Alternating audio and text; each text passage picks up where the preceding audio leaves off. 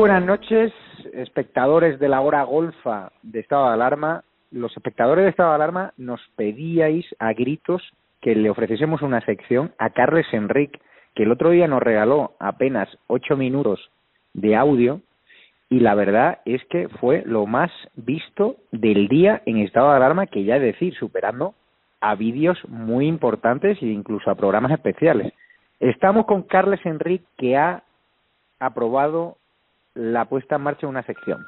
De una sección que se llama igual que el encabezado del tuit que generó un tsunami en la Moncloa. Comunicado la Moncloa. ¿Qué vas a ofrecer a los espectadores, Carles Enrique? Buenas noches. Hola, buenas noches, Mero. Bueno, vamos a un poco ofrecer información y transparencia. Una de las cosas que tenemos muy clara estos días es que no está funcionando mucho la transparencia por parte del gobierno ni por parte de las instituciones y creemos que debe ser una de las cosas fundamentales en democracia, que la gente sepa que luego las cosas pasen o no pasen, eso podemos decir que será otra historia. Pero cuando hay un momento de crisis y, para afrontar sobre todo la tranquilidad de la gente, es importante que la gente sepa lo que se está proponiendo, lo que está pasando, las cosas que diríamos serían por detrás de bambalinas, un poco ese es el aspecto que queremos fomentar. Tú quieres contarnos los secretos más inconfesables de una Moncloa que está en llamas, ¿no? dialécticamente hablando. Hombre, lo inconfesable sabes que nunca se explica en la vida. Es decir, se puede explicar lo que algunos creemos que se debe de saber. Pero, Aquí no se explicarán secretos de alcoba, por ejemplo, que a nadie le interesa. secretos inconfesables en el sentido secretos que no pueden trascender. Es decir, que tú vas a traer información primordial y preferencial y exclusiva que la Moncloa oficialmente no quiere que se sepa, ¿no? Mm, la frase yo la definiría de otra manera.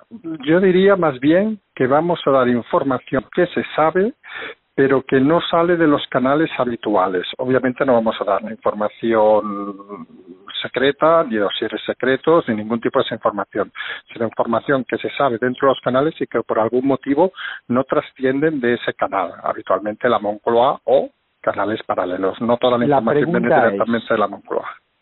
El otro día recibí una llamada de un espectador, de un fan llamado Pepe Sáez, de Sevilla, un gran tipo, además con, con un padre que fue muy importante para el baloncesto español, que me llamó preguntando que si mm, lo de Carles Enrique era un fake, una broma, porque claro, te vio ese tuit comunicado la Moncloa, esa forma tan taxativa de decir que Iván Redondo maneja en su cabeza sustituir a Pedro Sánchez por Margarita Robles que provocó ese tuit una ola de críticas contra ti y una ola que te llevó a ser trending topic, pues generó muchos espectadores, por un lado eh, el apoyo a tu persona y por otro lado el odio o la incomprensión. Es decir, a todas esas personas que estén dudando de la veracidad de tu información, ¿cómo podemos explicarle que está defendida, acreditada y sostenida, por caso alguien quiere demandar o quieren decir la Moncloa de mentido? Es decir, ¿tú eres consciente del tsunami del fuego que provocaste el otro día? ¿Tienen miedo a que te demanden por esta sección? No, yo siempre conto una cosa. En la vida hay dos cosas importantes. Uno puede intentar convencer a la gente o uno puede intentar generar confianza. Aquí no vamos a convencer a nadie. Esto es como la política. Un buen político no ha de convencer a la gente de que sean de su partido, etcétera, etcétera, sino generar la confianza suficiente para gente incluso que no sea de su partido le vote porque sabe que va a hacer las cosas bien. Aquí estamos en lo mismo, aquí no vamos a medallitas, a, a que nos digan, oh, qué buena filtración tienes, qué buena fuente tienes. A veces en este tema, yo, yo he estado estos días poniendo un, un epitafio, por decirlo así, aunque es una palabra bastante incorrecta, que sería algo así como si alguien se acuerda de la época dura de, de, del País Vasco francés, por ejemplo, se acordará de que cuando detuvieron a Artapalo, no sé si te acuerdas tú, Javier, eh, todo el mundo pensaba que era una persona, era un colectivo, Artapalo. No sé si eso alguien lo va a entender como lo va a entender, pero estas cosas no son una persona que decide vamos a decir una información y alguien como yo va a copiar esa información. No, esto viene de un análisis de gente diferente, con informaciones muy concretas y que buscan en el fin que todo el mundo sea consciente de dónde nos estamos moviendo. Claro, pero, o sea, yo lo que interpreto es que tienes una garganta o varias gargantas profundas en Moncloa, que hay ahora mismo una grieta abierta en Moncloa, que hay una guerra entre comillas fratricida y que a ti te dan esa información porque no eres sospechoso de haber em, ido a ruedas de prensa Moncloa, no escribes sobre el gobierno en ningún medio y en eres catalán, no eres independentista, es decir, que, que en la fuga de información es raro pillar al que te la esté contando. La persona que te está contando, las personas que te lo están contando, quieren que esa información se sepa cuando tú hablas de comunicado la Moncloa de forma tan taxativa. Mm, las personas intercambiamos información. Yo decido lo que sale o lo que no sale. Ese es un aspecto muy importante. Es decir, hay informaciones que salen y hay informaciones que no salen. ¿Cuál es mi criterio? Un poco lo que te he comentado, buscar la transparencia. Es decir, cada uno puede tener la interpretación que sea. Obviamente yo no soy perfecto, me equivoco, no hay ningún problema en eso, pero yo intento analizar la información que considero que es relevante y la información que entiendo que si yo puedo saber, el resto de ciudadanos puede saber. Yo te ofrecí un día a la semana en estado de alarma, a la hora golfa, a la hora en la que yo iba al cine cuando era un chavalín con, con alguna novia. Es la hora que el otro día mm, lo petaste en cuanto a visualizaciones, en cuanto a interés, fue increíble, o sea, superó incluso la entrevista a Juan Carlos Girauta, mi amigo Girauta, que también es buen conocido tuyo. ¿Tienes la nevera llena para afrontar un lunes, miércoles y viernes como me has pedido? Sí, sin ningún problema. Información hay suficiente. Vamos a empezar. ¿Cómo está el tema de Margarita Robles? ¿Qué te llega? ¿Sigue la cabeza de Iván Redondo o Pedro Sánchez ya desconfía de él y ha abierto un poco de, de, espacio y ya no se fía tanto de él? Hay dos anécdotas de explicar de el domingo la rueda de prensa y del SAP, perdón. El sábado la, la rueda de prensa, la comparecencia del presidente Sánchez, hay un momento en detalle en el minuto, que me acuerdo, en el minuto 6.30, ¿vale? Que habla de diversos ministerios y solo cita una ministra, que Robles. Es decir, cuando uno está todo el día hablando de un tema, se le traspapelan, digamos, las cosas en la cabeza y acaba citando cosas que no debe citar. Por otro lado, como es bastante obvio, quien viera la rueda de prensa del domingo de los ministros, entre ellos Robles, no desmintió tajantemente en ningún momento la información. ¿Tú crees que, pero tú crees que lo tendrían que haber hecho? Porque yo creo que ellos están jugando a la baza, te considerarán pues un tuitero más y no te darán credibilidad porque no está soportado por ningún gran medio. Ningún problema. Es decir, yo en eso tengo muy claro las cosas. La política, como todos sabemos, es un tema serio. Una cosa son las que se proponen, otras las que se acaban haciendo. Es decir, una cosa es proponer, pensar y otra es que tengas los medios, la capacidad para acabar generando las cosas. ¿Te sorprendió? no, no, sé cuántos medios replicaron tu tweet, más allá de estado de alarma. ¿Te sorprendió que ningún gran medio o los medios constitucionalistas, ninguno se hiciese eco de esa información sobre Margarita Robles? No, yo los medios enteramente tengo el interés que tengo y te lo digo así con sinceridad. ¿eh? que lo comenté alguna vez, hace un par de semanas me llamaron de una de las televisiones nacionales y les dije que no tenía ningún interés en salir, lo mismo que no salgo aquí tampoco fuera de audio. Es decir, no esto no va de ponerse medallas, de dar exclusivas ni nada, esto va de algo tan simple que a lo mejor a la gente le cuesta entender, como poner sobre la mesa cosas que mucha gente conoce y que no todo el mundo conoce. Yo creo que es una situación excepcional donde debe imperar fundamentalmente, como en cualquier crisis, la transparencia. Pero yo entiendo que no hay transparencia. ¿Tienes miedo a que Ana Pastor o Maldita.es, estos verificadores de la izquierda que están plegados al gobierno, te pongan el cartel de bulo y te metan en una causa penal que te dé a prisión porque la fiscalía sí ha iniciado diligencias? Ninguna. O sea, ¿no crees que este estado en el que ya el número de la Guardia Civil dice que están minimizando la presión sobre el gobierno, trabajando para ello, ¿no te da un poco de miedo que te metan en ese carril? Porque está claro que la izquierda radical te ha puesto en el punto de mira. Si llegamos en un momento en este país a esa situación, es que es el momento para irse del país. Yo sigo pensando que las cosas más importantes que estamos viendo en estos momentos es que, queramos o no, estamos en un Estado democrático consolidado y dentro de un Estado democrático las ramalazos, digamos, llaman extrema izquierda, etcétera, son uno de los temas que van a desaparecer con esta crisis. ¿Cómo van las relaciones entre Nadia Calviño y Pablo Iglesias? Porque han filtrado informaciones dentro del Consejo de Ministros donde han planteado gobiernos completamente distintos, medidas distintas y mucha tensión entre ellos. Sí, eso ha salido en diversos medios, lo comentamos hace dos, tres semanas y sí que hoy he leído ayer en un par de medios esa misma información, incluyen ahí también a Escribá, y es algo que, que es lo que decimos desde el primer día también, que la política no es algo de media hora, es decir, de que en media hora se solucionan las cosas, las cosas son lentos y a partir de ahí obviamente tienen sus procesos. Yo me puedo llevar mal con alguien o tú te puedes llevar mal con alguien y necesariamente a lo mejor tienes que coincidir en un consejo de administración, por ejemplo. No tiene ningún misterio más. Es decir, al final la política no deja de ser la plasmación de la realidad.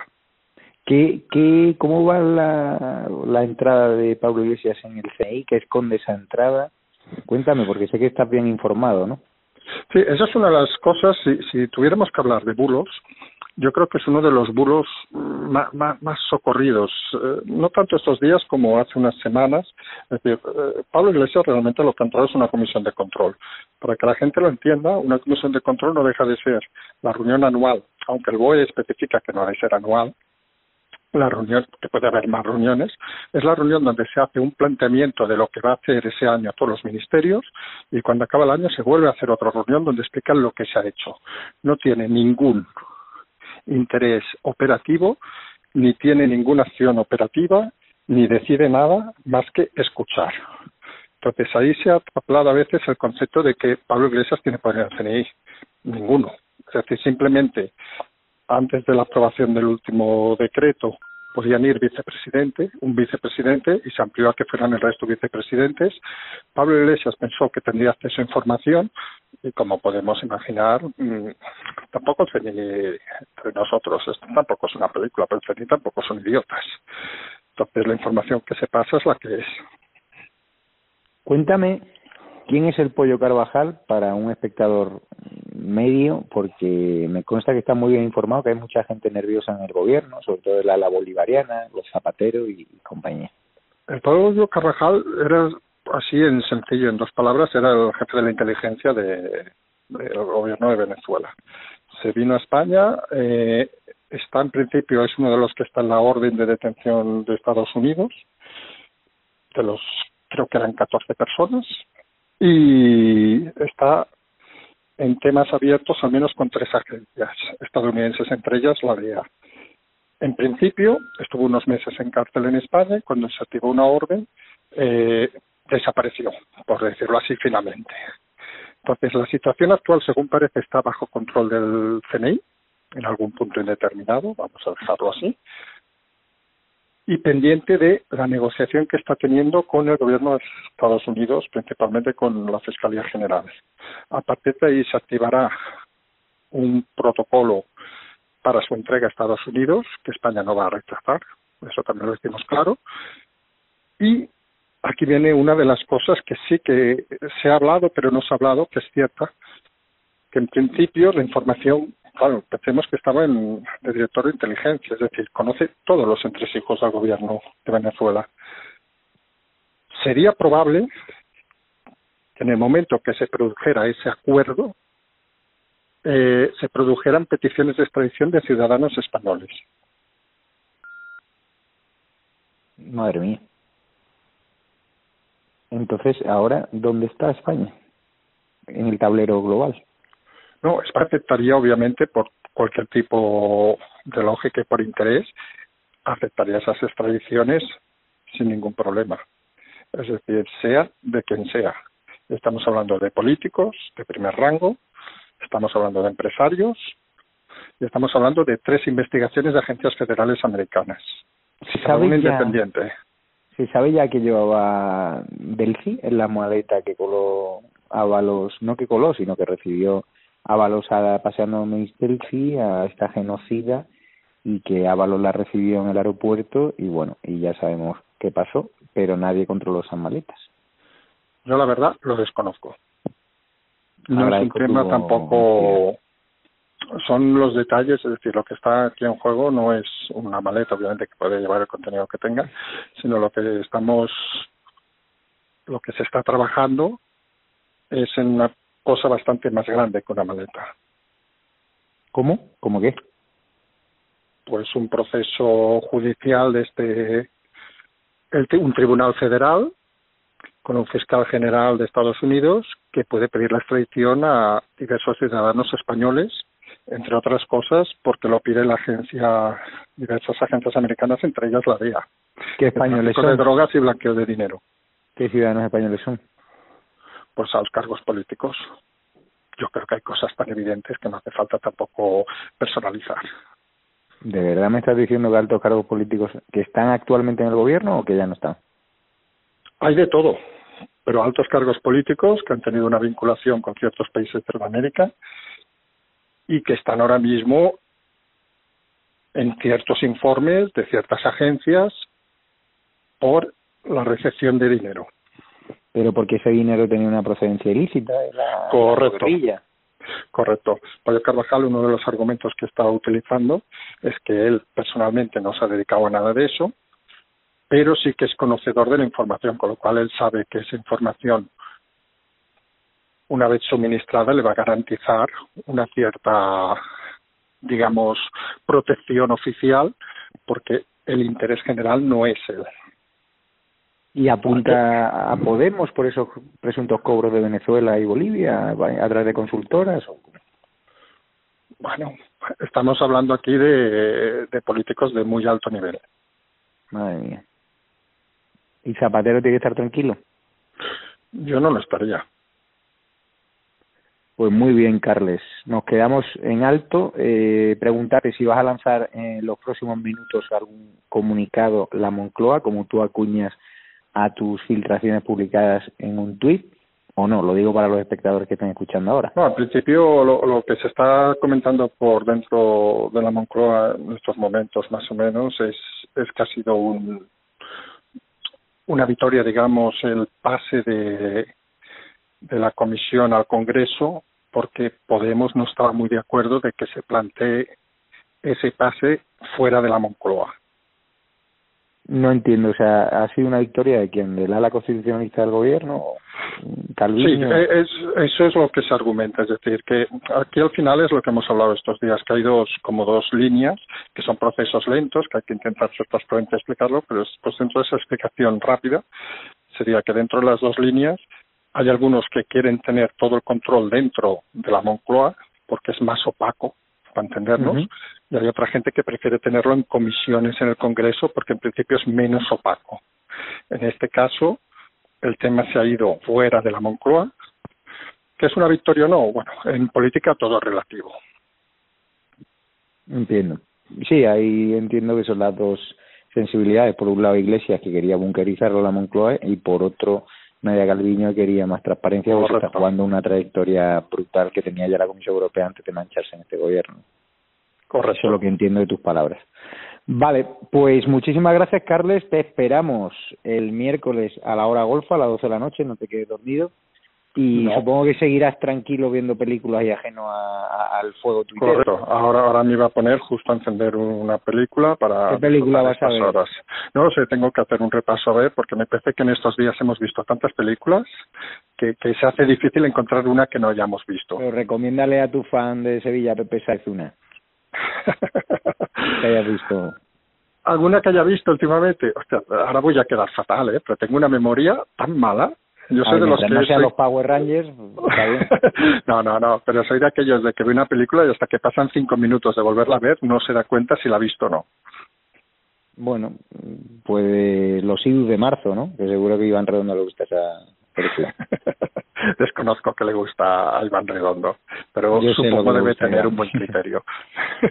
bueno, pues nada, nos quedamos sin recomendación. Prepárate para el miércoles, has dejado a los espectadores con más ganas de historias y nada, y esperemos que te quites el San Benito ese de la izquierda radical que te ha puesto de que todo lo que cuentas son bulos y que se confirmen tus informaciones poco a poco, que por eso estás aquí.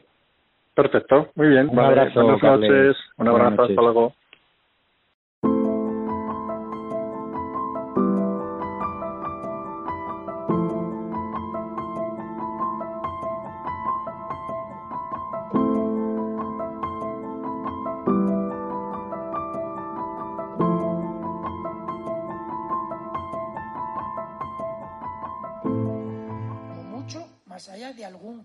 Le diría que les va la vida. Tenemos un incremento de casos muy significativo. Cada decisión minuto a minuto está siendo la adecuada. No lo puedo explicar. Pueden sentirse protegidos. Esta es la situación que tenemos en la UCI. No conozco el detalle concreto del fármaco. Por referirme a lo que estaba contando. Se tratan de test fiables, homologados. Ya no tiene punto de retorno. La obligación del gobierno es gobernar y gobernar significa decidir.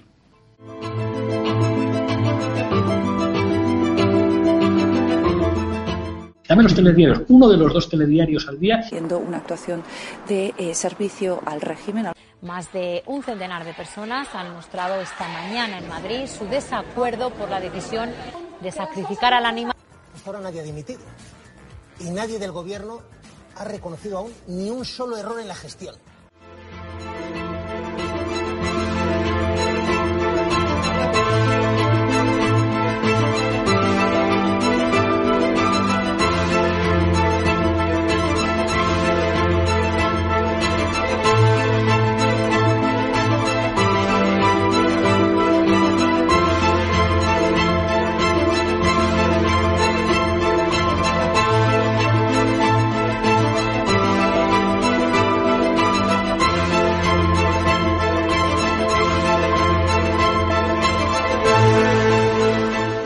Minimizar ese, ese clima contrario a la gestión de crisis por parte del, del gobierno.